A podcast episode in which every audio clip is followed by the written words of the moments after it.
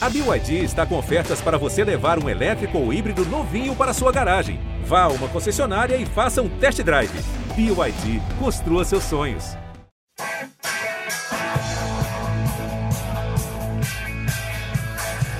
Bom dia para quem é de bom dia, boa tarde para quem é de boa tarde, boa noite para quem é de boa noite. E se você está nos ouvindo de madrugada, boa sorte. Eu sou Eduardo Rodrigues, setorista do São Paulo no GE, e este é o podcast GE São Paulo. Antes de começar, tem um recado aqui para você, torcedor do São Paulo.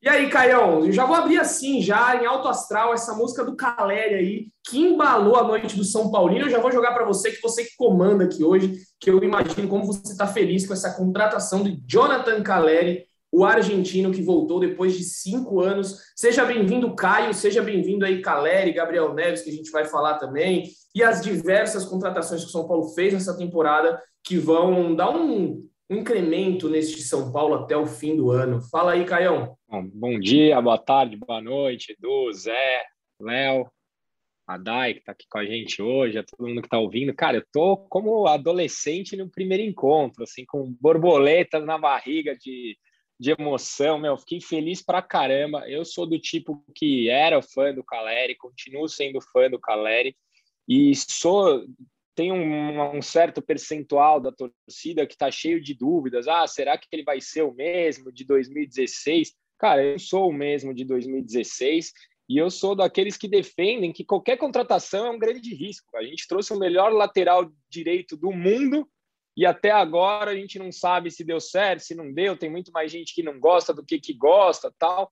Então eu estou muito, muito feliz com a contratação. Era uma posição carente é um cara que tem uma identificação, por mais que muita gente relute em, em, acreditar nisso, é um cara que fez questão de voltar, voltou porque ele fez o contato, vocês sabem melhor do que eu, o contato final com a diretoria do São Paulo, sempre teve próximo, acompanhou os jogos à distância, sempre interagiu com a torcida, e é tudo que o São Paulino precisa. A gente que viveu anos aí de carência de ídolos, chega a um que tem um baita potencial para ser, se fizer pouco do que fez em 2016. Tem tudo para ser um ídolo da torcida do São Paulo. Eu estou empolgadíssimo com a contratação. É isso, Caião. Acho que esse foi o sentimento de todo torcedor do São Paulino ontem. Nas redes sociais a gente tem aqui termômetro, né? A gente não tem mais as ruas, nem o arquibancada como termômetro. As redes sociais se tornaram um pouco desse é, fervor aí que a gente pode ver. E realmente ontem foi uma loucura é, subiram aquelas tags né, de Caleri, toca no Caleri, virou Trend Topics mundial. É, enfim, foi realmente uma contratação de peso, mas a gente não sabe como vem o Caleri, né? Então, por isso que eu vou jogar para o Leonardo Lourenço, que o Léo ele puxou alguns números do Caleri aí é, durante esse período que ele passou na Europa, porque eu acho que a gente vai ver um novo Caleri, né? São cinco anos de diferença de 2016 para cá, muita coisa mudou na vida dele, até o corpo, é, a parte física do jogador muda, pode ser que ele esteja melhor, pode ser que ele esteja pior, a gente só vai ver no dia a dia, mas te chamo para o papo aí, Léo, é, como é, quais são esses números do Caleri, como é que chega esse jogador para atuar pelo São Paulo? Seja bem-vindo, você que anda sumido desse podcast, né? Edu, obrigado, cara. A gente está sempre na correria aqui, então às vezes dá para entrar, às vezes não dá, mas pelo menos ouvindo toda semana a gente ouve. Um abraço a você, ao Zé, ao Caio, a Dai que nos ouve ali quietinha. É, cara, a gente a gente deu uma matéria hoje, né, falando sobre os dados do Caleri, é, porque depois que ele saiu do São Paulo, ele obviamente, como não é não é segredo, ele não conseguiu repetir na Europa uh, o mesmo desempenho que ele teve aqui no Morumbi, que já tinha sido melhor do que o desempenho dele no Boca antes dele chegar ao São Paulo. Então, a gente só levantou alguns dados ali de, de jogos e gols, e a média de gols dele caiu bastante quando ele foi para a Europa. Né? É, no São Paulo, ele fazia, em média, um gol a cada dois jogos, né? ou, ou então meio gol por partida. Na Europa, esse número caiu 58%, ele passou a fazer uma média de 0,2 gol por jogo. Quer dizer, tipo, é, um gol a cada cinco jogos. Ele teve em cinco times lá, Ele foi primeiro para o West Ham, depois para o Las Palmas. Primeiro no West Ham, na Inglaterra, depois ele vai para a Espanha, que é onde ele joga nos outros quatro times, que é o Las Palmas, o Alavés, o Espanhol e o Osasuna, que foi o último time dele.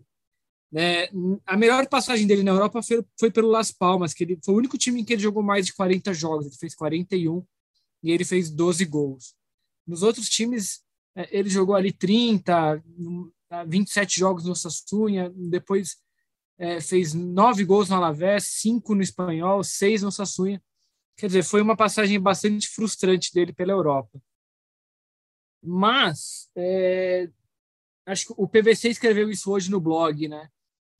A empolgação da e, acho que o PVC tem toda a razão assim. A empolgação da torcida do São Paulo com a volta do Caleri justifica esse investimento. O, o torcedor de São Paulo está enlouquecido com a volta do Caleri.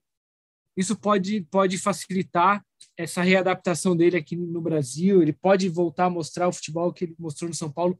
Foi um foi, assim, acho que acho que são vários os poréns para analisar essa passagem do do Caleri no São Paulo. Foi um período curto é, depois ele foi muito mal na Europa, mas a, a, identificação que ele criou com o torcedor de São Paulo nesse período é, justifica essa, essa busca da diretoria por esse jogador. Ontem a gente passou o dia esperando por esse anúncio. Acho que o, o, o Zé estava fora ontem, o Edu estava de folga, não sei se ele conseguiu acompanhar, mas a gente ficou acompanhando ali o tempo real da audiência no site, por exemplo, e estava muito claro que o torcedor de São Paulo passou o dia na home do São Paulo do, do GE esperando o anúncio. Ele deve ter ficado dando F5 o dia inteiro ali, porque a, a audiência da nossa home ontem foi muito alta durante todo o dia na expectativa desse anúncio. Mesmo depois da confirmação da, da, da contratação do, do Gabriel Neves, que veio primeiro né, pelo Nacional, foi o Nacional quem confirmou o negócio num tweet ali ainda no meio da tarde, o São Paulo só oficializou à noite as informações sobre a chegada do Caleri ficaram no topo da audiência do site a todo momento ali. Então está muito clara essa expectativa do, do torcedor São Paulino. O, o, o, São Paulo fez um contrato que me parece que minimiza muito os riscos que o Caio falou. É um contrato de empréstimo de um ano e meio. Provavelmente a gente ainda não tem, a gente não sabe valores de salário, mas pelo contrato de empréstimo são, acho que o Zé tem informações melhores, são 300 mil dólares ou euros, né, Zé? 300 mil dólares. Tanto, 300 mil dólares. Isso. Tanto o Gabriel Neves quanto o Caleri são 300 mil dólares no empréstimo. Primeira parcela a ser paga no fim deste ano e as outras duas parcelas em 2022. É isso. Lembrando que o São Paulo, há pouco mais de um mês, tinha desistido da contratação do Caleri porque os valores eram é, absurdos. É, acho que os agentes do Caleri ali, eu acho que nem tanto o Caleri, mas mais o Deportivo Maldonado, que é o clube que mantém os direitos dele, é, devem ter colocado os pés no chão ali, vistos que era de fato a melhor opção dele voltar para o São Paulo. Acho que acho que os sinais são bons ali, apesar dos números dele na Europa não serem os mais atraentes. Acho que há bons sinais para essa volta do Caleri a São Paulo. Léo, eu concordo 200% com o que você falou, que a expectativa da torcida por si só justifica o investimento, e eu iria além, cara. O gol perdido pelo Pablo na Libertadores já justifica o investimento. Com quem, quem você traria numa posição carente por 300 mil dólares, igual vocês estão falando aqui? A gente trouxe um jogador identificado, um jogador que já tem uma história, um jogador que vai vender camisa, Semana que vem a gente vai lançar a camisa número 3. Coloca o Caleri apresentando a camisa nova que você vai ver se não vai esgotar tudo. Então, assim, além da, do frenesi da torcida, em campo justifica uma contratação. Era uma posição que a gente precisava. Com esse dinheiro, a gente não traria ninguém. Falavam muito no Gilberto. Pô, o Caleri é muito mais jogador que o Gilberto, na minha opinião. Ah, o Cano. Pô, o Cano tem 30 e poucos anos. O Caleri chega com 27, 26, se eu não me engano. Ainda tem potencial de revenda, caso arrebente para mim, dentro de campo também justifica o investimento. É isso, só, só para. Então, Léo, ontem eu, eu, estava de folga, mas não estava de folga, viu? É, minha folga foi caçada, então eu trabalhei ontem meio que. Eu não parei, na verdade, né? Porque me mandou uma, uma fonte, me mandou logo cedo uma mensagem, eu comecei a trabalhar, e aí a gente sabe como é que funciona, né? O último dia de janela de transferência, eu fiquei o tempo inteiro no celular, e eu vi realmente a audiência bateu quase um milhão, né? acho que chegou ali por volta de meia-noite com quase 900, 900 mil cliques na home, ou seja, a torcida estava ensandecida ontem, louca para dar aquele clique. Mas... E, assim, e claramente, e claramente o, era pelo Caleri, assim, a gente conseguia acompanhar ali pelas a, a, movimentação do torcedor no site, mesmo mesmo com, com a chegada do Gabriel Neves, estava muito claro que o, como disse o, o frenesi pelo Caleri é, é gigantesco e acho a perspectiva é que ele chegue agora quinta-feira, né? É isso, quinta-feira a gente só vai confirmar o horário, mas possivelmente estaremos, um de nós estaremos lá no. Um de nós estará no aeroporto, provavelmente de Guarulhos, para fazer essa chegada aí que, se bobear, vai ter uma recepção grande aí da torcida, mas você que está nos ouvindo, permaneça em casa, é, com distanciamento, porque a pandemia ainda continua. E vou passar para o Zé agora, que eu quero saber também do Zé, qual a expectativa dele aí pelo Caleri. Seja bem-vindo, meu amigo. É, fale um pouco aí desse jogador argentino, você que gosta dos sul-americanos, daqui a pouco a gente vai falar do uruguaio também, para você comentar aí. Seja bem-vindo. Edu, um abraço para você, um abraço para o Caio, para o Léo, para a Dai, que está aqui nos bastidores, nossa diretora do dia. E eu acho que, o, que o Léo resumiu bem a questão do Caleri, e, e porque, acima de tudo, é, o Caleri é um jogador que muda animicamente o São Paulo. Independente da fase que o São Paulo estivesse, o Caleri é um jogador que tem uma passagem muito marcante, curta, mas muito marcante e mostrou, talvez no São Paulo, a sua melhor qualidade como atacante. E então é um negócio bom para todo mundo, na minha visão. Porque assim como o torcedor está empolgado com a chegada do Caleri, eu imagino que o Caleri esteja bem empolgado por jogar no São Paulo, porque o Caleri, desde que saiu de São Paulo, nunca mais foi o Caleri que prometeu. E atuar no Morumbi, atuar em um contexto totalmente favorável, talvez seja a melhor notícia para ele, né, nessa janela. O, lembrando que sobre esses valores, só, só uma observação, só uma informação, há uma pequena diferença nas negociações do Caleri e do Gabriel Neves. Né? Esses 300 mil do Caleri são pelo, são pelo empréstimo, né? E caso o São Paulo queira comprá-lo no fim de 2022, o preço fixado está em 3 milhões de dólares. Sobre o Gabriel Neves, o Gabriel Neves não tem mais vínculo com o Nacional do Uruguai. Esses 300 mil dólares, o São Paulo pagou, vai pagar em luvas, né? Porque o grupo de empresários que representa o Gabriel Neves fez a negociação com o Nacional e conseguiu a rescisão com o Nacional. Então, é, é, é, esse dinheiro né, vai também para esses empresários que fizeram essa liberação com o Nacional. Lembrando que o Nacional, quando o Gabriel Neves é um, é um pedido crespo, né, lá, logo quando chegou, e na época o Nacional chegou a pedir acho que 20 milhões de reais, e o São Paulo obviamente descartou, mas agora conseguiu vir essa negociação. Mas não tem como, como a gente exaltar tanto o Gabriel Neves, porque o Caleri é um cara que chega com status para mudar o ataque de São Paulo. É, diante de todo esse contexto que a gente falou. Um cara que no São Paulo teve média de um a cada dois jogos, basicamente, até acima disso, né? É, acho que vocês têm os números mais corretos aqui. Então, é, diante de to, todo esse contexto da temporada também, que o Caio bem lembrou, o gol que o Paulo perdeu contra o Palmeiras, é um cara que chega para resolver, para assumir a, a 12 ou a 27, né? A gente vai saber qual, se ele vai pegar 12 do Vitor Bueno, se ele vai, vai pegar, pegar 30 para ofuscar o Messi, você vai ver. Tem esse número. É verdade, anota aí. Anota aí que essa é quentinha, ele vai pegar 30. Olha aí, olha aí, informação, bastidor trazida pelo Caio, o, o, camisa 30 do São Paulo. Lembrando que o último camisa 30 do São Paulo ali da posição fez bastante gol, que foi o Brenner, né? Então, o Caleri chega ali para cumprir essa função e chega para ser titular, vestir a camisa 9, entre aspas, e resolver esse, tipo, esse problema do ataque de São Paulo, porque é, é um contexto favorável para todo mundo. São Paulo queria muito tempo, o Caleri queria muito tempo. A, o Caleri ainda pode ser revendido, pode ter uma nova trajetória na Europa daqui a alguns anos. Mas para né, ter essa trajetória, ele precisa recuperar o futebol que ele apresentou a sua melhor versão no São Paulo. Então, é a melhor notícia possível para o São Paulo neste período de nesse fechamento de janela, a volta do Caleri, que é um jogador que foi tão desejado por tão por tanto tempo, né? E eu acho que o, o, é. elenco se aproxima do ideal, né? A gente falava aqui de três, quatro deficiências, a gente já sanou duas. Apesar de vocês falarem que não sabem se, se o Gabriel Neves tem esse papel de primeiro volante, ele pode suprir uma, uma possível ausência do Luan. Agora a gente tem um camisa 9, agora o elenco vai incorporando. O São Paulo vai criando uma, uma cara de time mais encorpado. Eu acho que, além de tudo isso, dentro de campo é muito importante. É, e, e, e, eu, e eu acho que, que, a chegada do Caleri complementa a questão de mudança do patamar do ataque de São Paulo mesmo, porque é, a, a, gente, a gente pode até esquecer, mas o Rigoni chegou não tem nem três meses. E o Rigoni já mudou esse patamar de ataque. E o, Rigoni, e o jogo do Rigoni combina muito com o jogo do Caleri, pelo que a gente né, tem observado. Então, São Paulo ganha uma dupla de ataque muito importante, sendo que ainda vai ter Éder é, entrando em forma, tem Luciano voltando aos poucos. Então, o ataque de São Paulo ganha um reforço muito bom pensando na, na temporada, porque daqui a 15 dias já bate jogo decisivo contra o Fortaleza, embora o Caleri né, não possa jogar. Mas tem o Campeonato Brasileiro ali que umas duas, três vitórias ali a mais seguidas, o São Paulo já entra ali no bolo o G6. E, obviamente, esse deve ser o objetivo de São Paulo, porque é um time que investiu o que o São Paulo investiu e um time de, com esse patamar de elenco que o São Paulo está atingindo é time para, no mínimo, brigar por vaga na Libertadores ano que vem. Exato, Zé, muito bom. E a gente, como você já deu uma pincelada aí, né, sobre o Gabriel Neves, é, confesso que eu não assisti a nenhuma partida do Gabriel Neves, né, não posso falar muito. Eu vi Pode uma, falar, eu vi uma, Edu.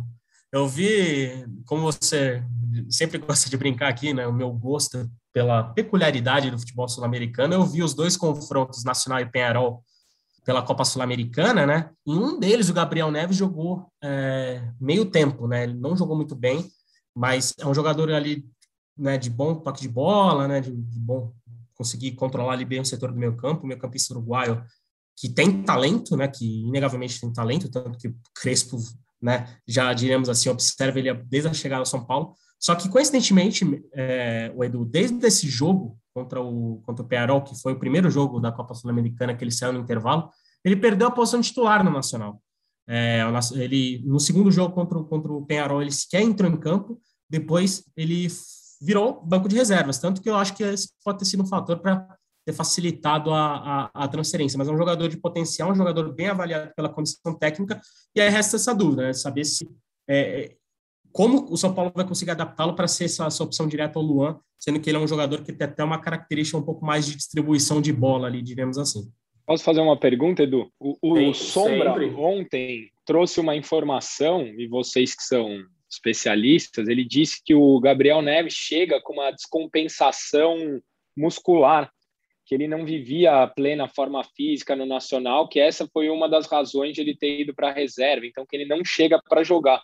Vocês têm alguma informação a respeito disso? Cara, precisa ver, precisa ver se ele jogou o Campeonato Paulista. Ele jogou o Paulista. Algo do cara. É. Não, então, pelo, pelo, pelo, que eu vi, Caio, é, eu vi essa, essa história. Na verdade, não tenho a informação minha, mas eu vi que ele teve muitos problemas de lesão é, no joelho, né? Ele tem alguns problemas no joelho e no pé.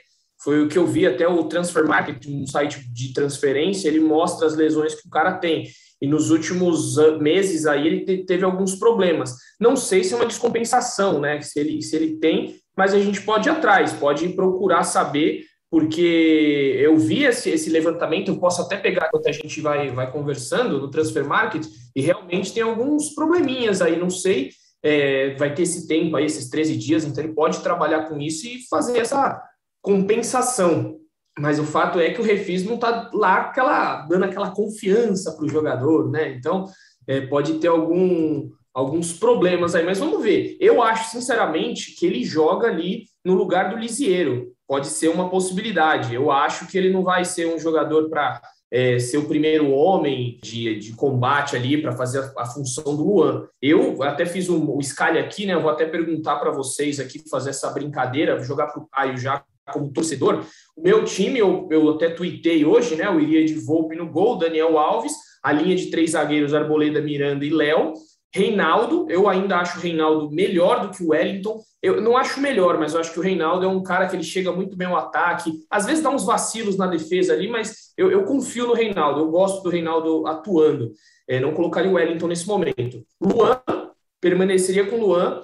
Colocaria o Gabriel Neves e aí eu colocaria o Rigoni como um jogador para jogar um pouco mais recuado. Ele já mostrou essa capacidade de jogar mais recuado, né? Quando o Pablo joga ele joga um pouco mais recuado. E na frente, Luciano e o Caleri. Sairia do meu time, então, o Gabriel Sara, o Lisiero e o Benítez, que até agora não mostrou que veio, vive no departamento médico, não coloco muita fé no Benítez, não. Inclusive, acho que ele não, não deve ter o seu, a sua opção de compra é, adquirida ao final do contrato de empréstimo.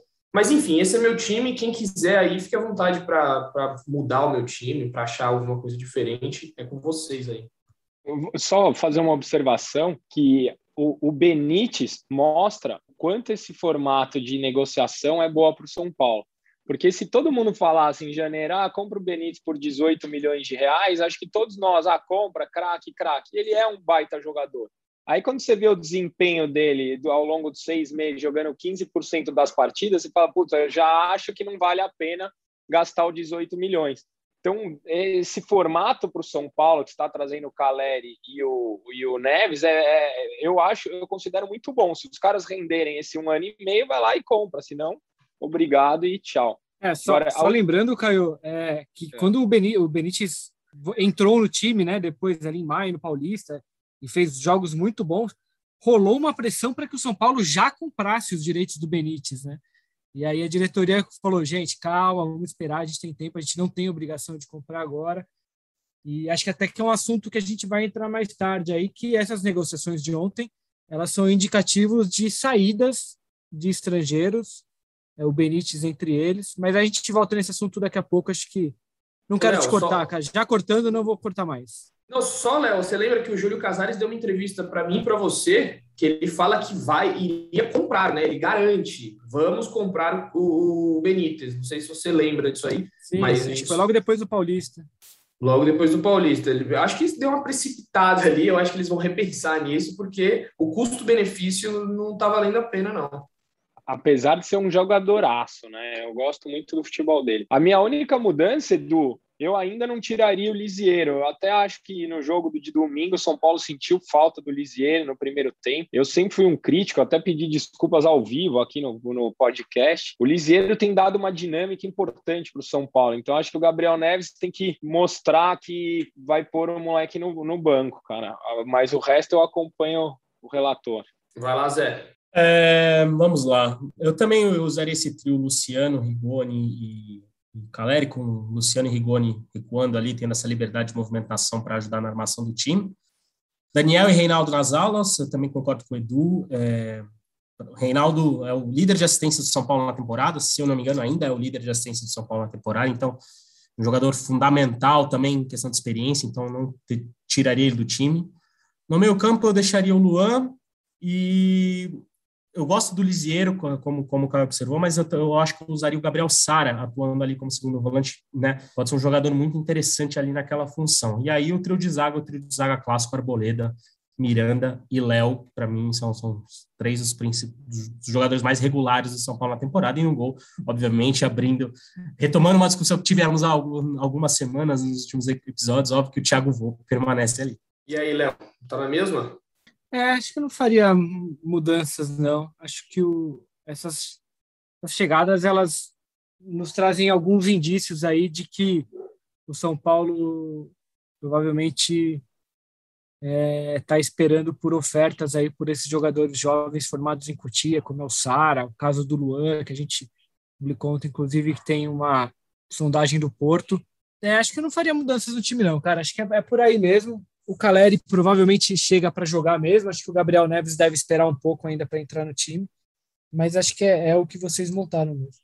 Então tá bom, sem, sem meias palavras. É isso aí, Léo. É, eu acho o que a gente tem que destacar é que agora o Crespo não pode reclamar mais de elenco, né? Ele não teve, a única coisa que ele não teve aí, que ele pediu, foi o zagueiro canhoto, que ele tinha pedido, mas agora é, tem uma, uma, porção de, de opções. Ele, ele que gosta muito de mexer no time, é, não, não, repetiu escalação ainda, pelo menos que eu me lembre no São Paulo, ele não conseguiu fazer isso ainda. Ele vai ter como colocar Lisieiro, Sara, tem o Nestor ainda. Lá na frente tem Éder, Marquinhos, que vai voltar, que é uma opção de velocidade. Rojas, que por mais que não esteja jogando bem, o Pablo pode entrar de vez em quando também, porque agora é, tem até memes rolando agora, né? O Pablo é o que mais sofre com tudo isso, porque já tem memes daquele memes do, do Chaves, você chegou a ver, Caio, que é o, o, o Chaves entra, cumprimenta todo mundo, Vitor Bueno cumprimenta não sei quê, não sei quê, aí tá o seu Madruga, o seu Madruga é o Caleri, ele olha e fica paralisado, o Pablo fica paralisado, então já tem as piadas com o Pablo,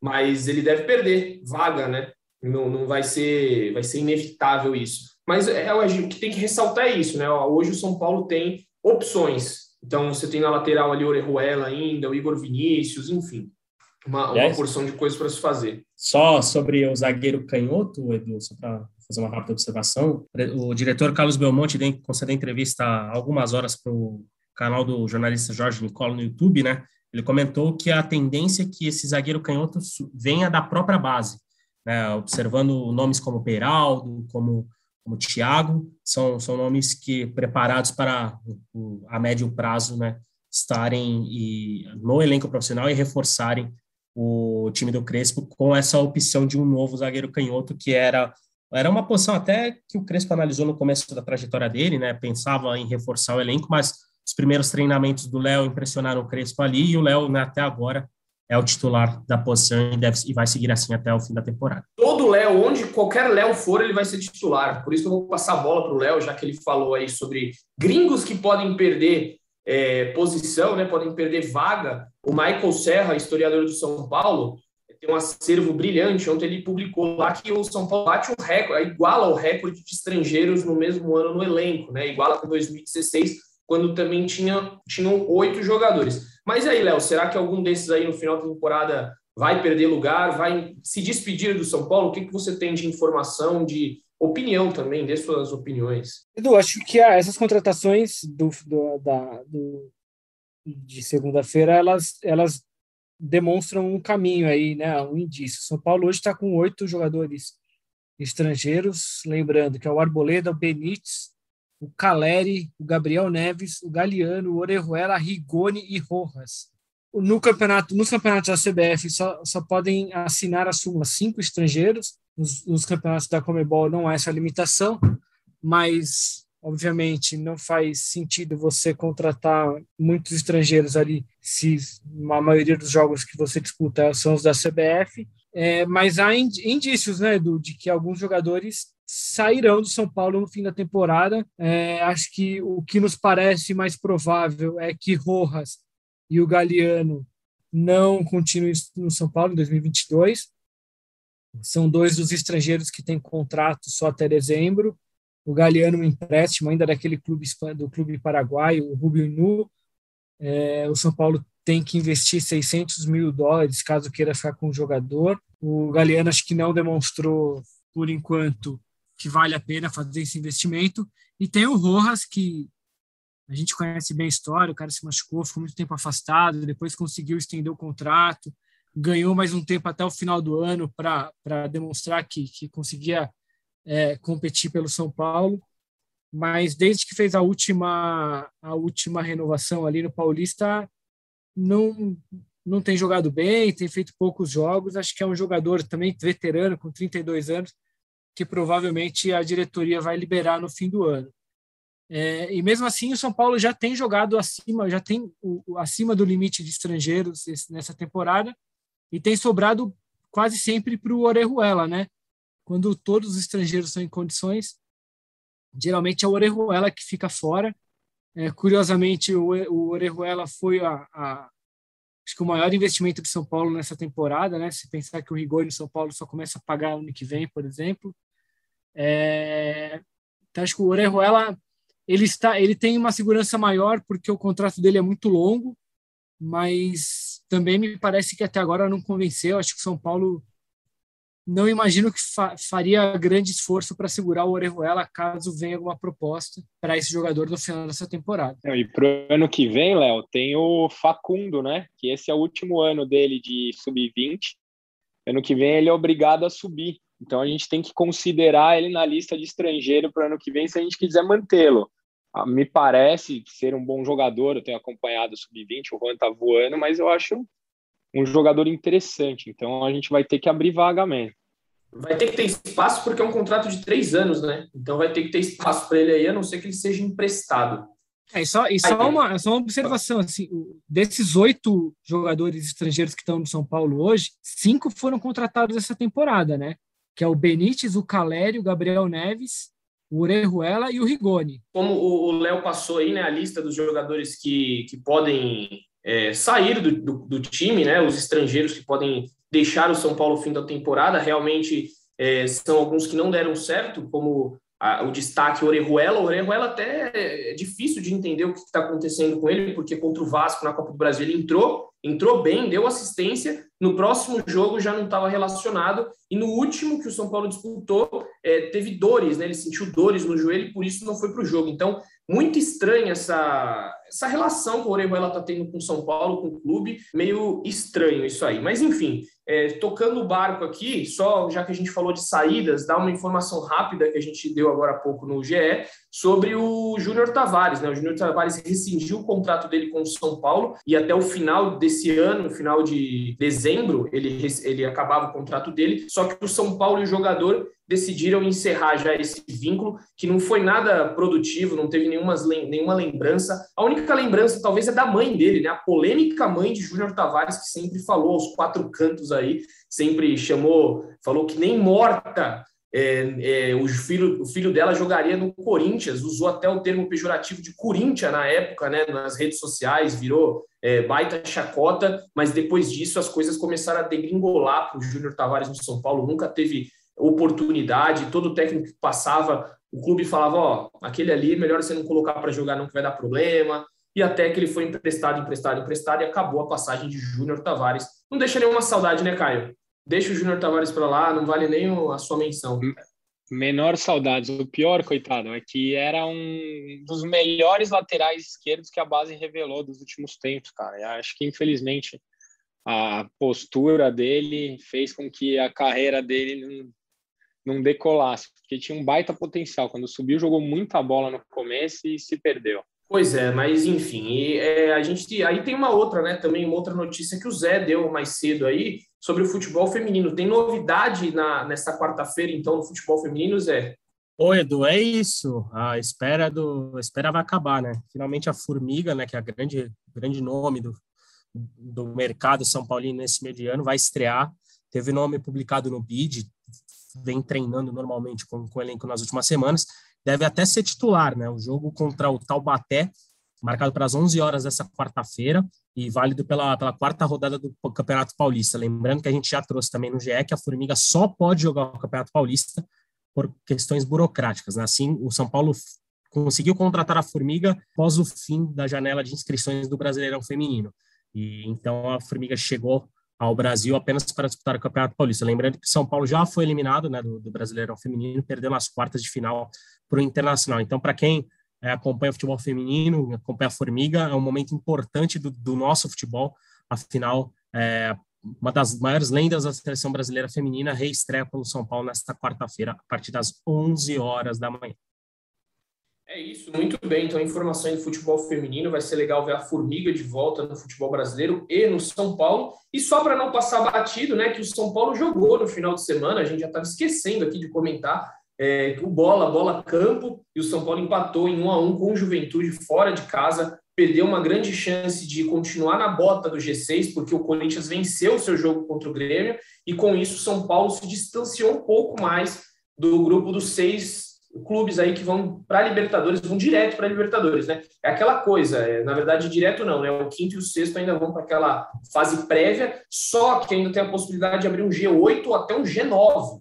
Então, o São Paulo ainda tem muitas possibilidades de conseguir pelo menos uma fase prévia, só que o G6, que é o, aquele garantido, São Paulo agora tem 22 e o Corinthians 27. Então agora são cinco pontos e não mais três pontos. Falar rapidamente aqui, Caio. Eu vi que você nas redes sociais ficou bem irritado com a arbitragem, até o seu vídeo. É, na voz da torcida foi de irritação. Mais uma vez, na sua opinião, São Paulo foi prejudicado pela arbitragem?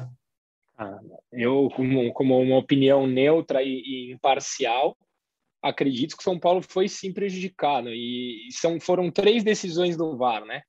A primeira o, o pênalti na mão, que para mim, obviamente, foi pênalti. Aí, se o árbitro é chamado para definir se foi pênalti ou não, o impedimento não é uma, uma coisa meio esquisita. Os caras dão três lances atrás para achar o um impedimento, porque se o impedimento acontece antes, o árbitro não deveria nem ter sido chamado para o pênalti.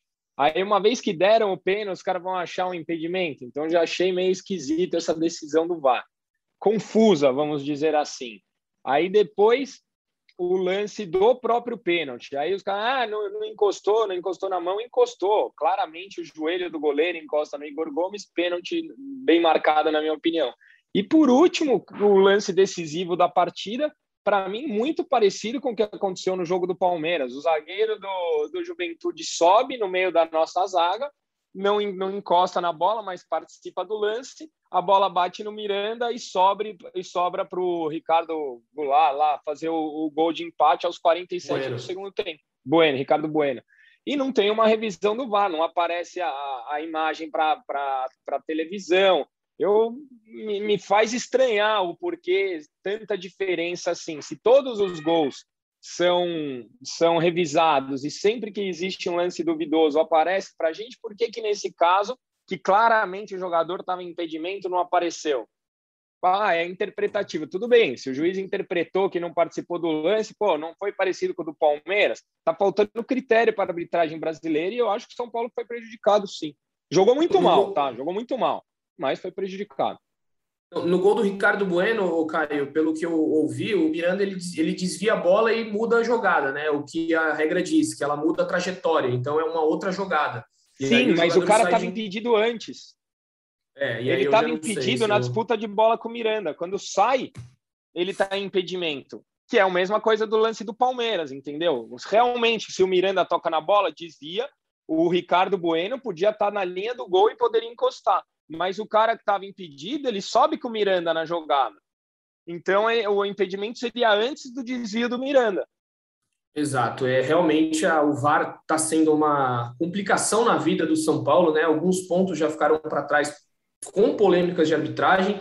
Então tá o Caio aí como torcedor dando o relato dele, que acha que novamente o São Paulo foi prejudicado, mas fique tranquilo, Caio, que agora você não vai precisar pelo menos se preocupar com o futebol dentro de campo durante os próximos 10 dias, porque o São Paulo só volta a campo no dia 12, né? 12 ou 13, que é o jogo contra o América Mineiro pelo Campeonato Brasileiro, e depois tem. Não, Dudu, é dia 12, dia 12 contra o Fluminense. O jogo contra ah, o América. Fluminense, desculpa. É seria nesse final de semana, é o jogo que foi adiado. Ainda não tem data. Boa, isso, isso. Contra o Fluminense. E depois já tem contra o Fortaleza aí o segundo jogo do, da, da Copa do Brasil.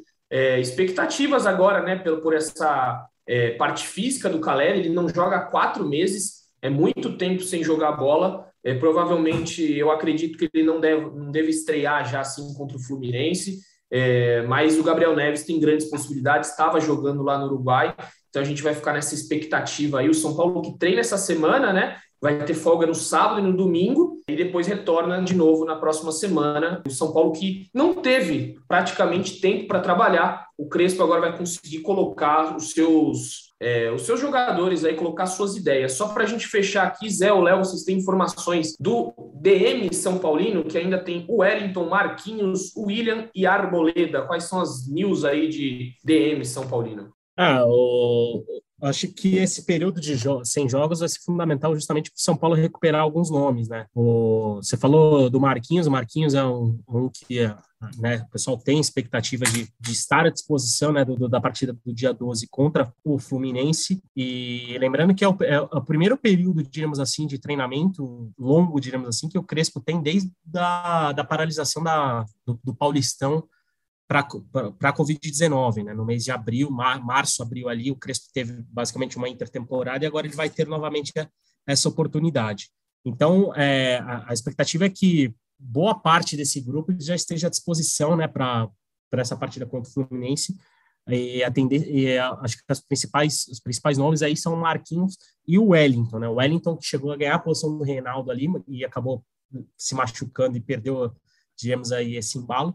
E o Marquinhos, que foi uma grata surpresa do Crespo na Libertadores, ele nas oitavas de final, e agora tem, tem uma concorrência a mais ali com a chegada do Caleri para o setor ofensivo, embora nessas jogadores de características diferentes, mas também é, o São Paulo trabalha para tê-lo à disposição do dia 12. O caso um pouco mais complicado ali do, do, do William, né, que passou por uma artroscopia, mas também segue acompanhado, monitorado dia a dia ali pelo São Paulo. Vamos ver na próxima semana que a gente vai ter uma noção né, de como, como esses jogadores vão estar até porque o Arboleda é, é um, um, outro nome que também o, a diretoria de São Paulo ali, o, o DM de São Paulo trabalha para estar à disposição do dia 12. O Arboleda a gente deve trazer informações, mas eu não vou trazer spoiler aqui no nosso podcast. Quem quiser ter novidades do Arboleda, já já a gente deve publicar alguma coisa lá no GE, Edu.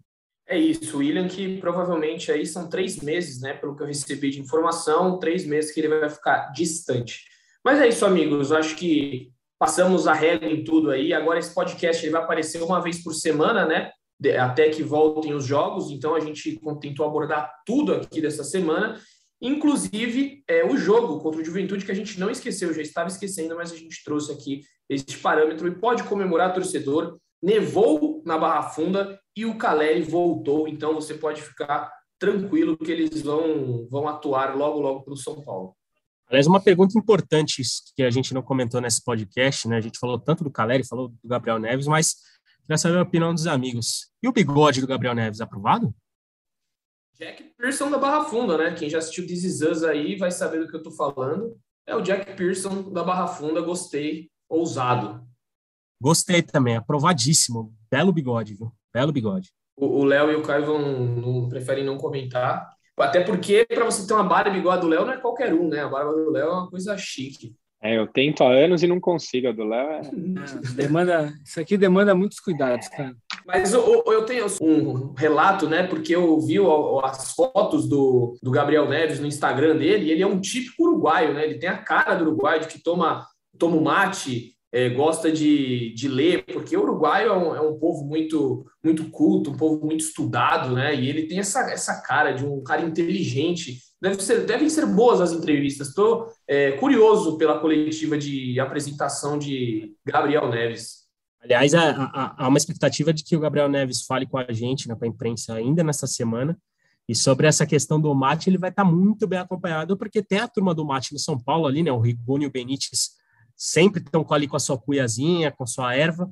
Então, Gabriel Neves não vai ter problemas de adaptação, imagino eu.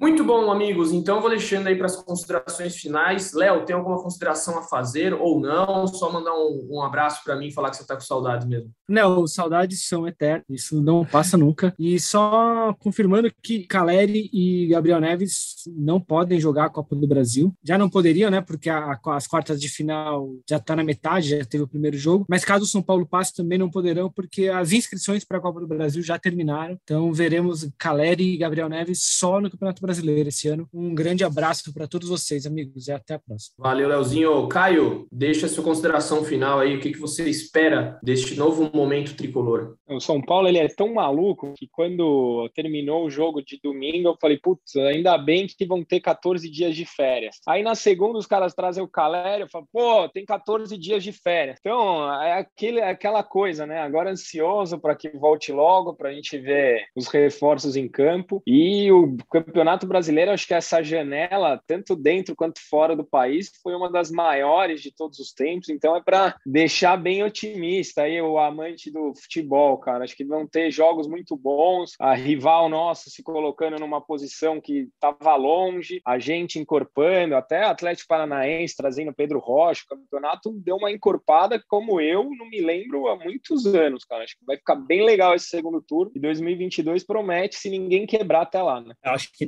dessas aí, a mais alternativa foi o América Mineiro trazendo Mauro Zarate. Pois é, cara, pois é. É, é, é assim, algo que a gente não comentou aqui, mas são os clubes brasileiros abrindo os cofres onde não tem dinheiro, né? Tirando dinheiro de onde não tem a gente vai ver aí os reflexos disso, quem sabe num futuro próximo. A gente não debateu isso aqui no São Paulo, lembra, vale lembrar que o São Paulo tem uma dívida ainda de 600 milhões. Conversei com algumas pessoas que disseram: não, mas a gente rescindiu com o Hernanes, então tinha um dinheiro aí do Hernanes que a gente podia usar, só que aí é uma conta que ela continua na mesma, né? Mas, enfim, os clubes, é, na maioria das vezes, são responsáveis por tentar fazer um, um, clube mais forte, um time mais forte, e a gente vai ver isso só lá na frente, né? Zé, com você, suas considerações finais. Bom, é, sobre minhas considerações finais, vou fazer duas observações rapidinho. Primeiro, sobre essa questão financeira, né? São Paulo negocia um patrocínio para a manga do uniforme. Obviamente, a marca mantém sigilo e São Paulo trata com cautela, mas há uma negociação avançada para né, ajustar, ajudar esses cofres, o cofre São Paulino. E rolou convocação da seleção brasileira feminina, né? Já que falamos da Formiga, e para os amistosos contra a Argentina, né? Que vão ser disputados no fim desse mês, né? Aliás, dia 18 de setembro, no Almeidão e dia 21 no Amigão, ambos lá na Paraíba. São Paulo teve duas convocadas, além da Duda, né, que já é figurinha carimbada ali nas convocações da Pia, a defensora Lauren, a Lauren, uma jogadora revelada pelo São Paulo, muito jovem, ganha também a primeira chance com a Pia Sandage para este novo ciclo de Copa do Mundo e Olimpíada, Edu. Esses são meus destaques finais e, claro, aquele recado, depoimento pessoal. É, eu estou com Covid-19, mas tive sintomas leves e os médicos que me, que, né, me fizeram exames, que falaram comigo, foram unânimes em dizer que, olha, você teve sintomas leves por causa da vacina. Então, adolescente que ainda não se vacinou, se vacine. Adulto que ainda não se vacinou, vacine, vacina salva vidas. E só assim a gente vai poder sair dessa para quem sabe, né, o São Paulino principalmente deve estar pouco ansioso para que a gente consiga vacinar a maioria do pessoal para o Morumbi ser liberado para cantarem aquela música lá que já tocou no começo desse programa. Abraço Edu, abraço Léo, abraço Caio, abraço São Paulino e São Paulino, até a próxima. Muito bom, Zé. E já que a gente falou aqui, a Dai foi citada, né, três, quatro vezes no programa ninguém ouviu a voz da Dai. Seja muito bem-vinda aqui, você que está agora produzindo, editando este podcast aqui. Adorei o programa, muito boas informações também. A torcida está super empolgada com o Caleri, então tem muito o que falar. muito bem, tá aí, gente. Só para vocês ouvirem a voz da Dai, que foi citada nesse podcast aqui algumas vezes ela merecia essa participação. A Obrigado, Dai, A Dai que tem, que tem a missão de, de nos fazer muito mais inteligentes do que a nossa gravação bruta aqui. Ela vai editar e vai tirar todas as bobagens que a gente falou e vai deixar só aquilo que parece melhor. Exatamente. Por favor, Dai, trate... que não são poucas, né? trate com carinho esta edição. Valeu, galera. Então é isso. A gente volta a qualquer momento com mais informações do Tricolor. Muita coisa interessante acontecendo e a gente continua aqui firme e forte com aquele nosso recadinho, beijo no coração e um abraço na alma de cada um de vocês. Rolou para Capu, para Raí pro gol. E que... Partiu o Rogério, pé direito na bola, passou pela barreira. Gol! Posição legal, Mineiro bateu, bateu, bateu. Gol!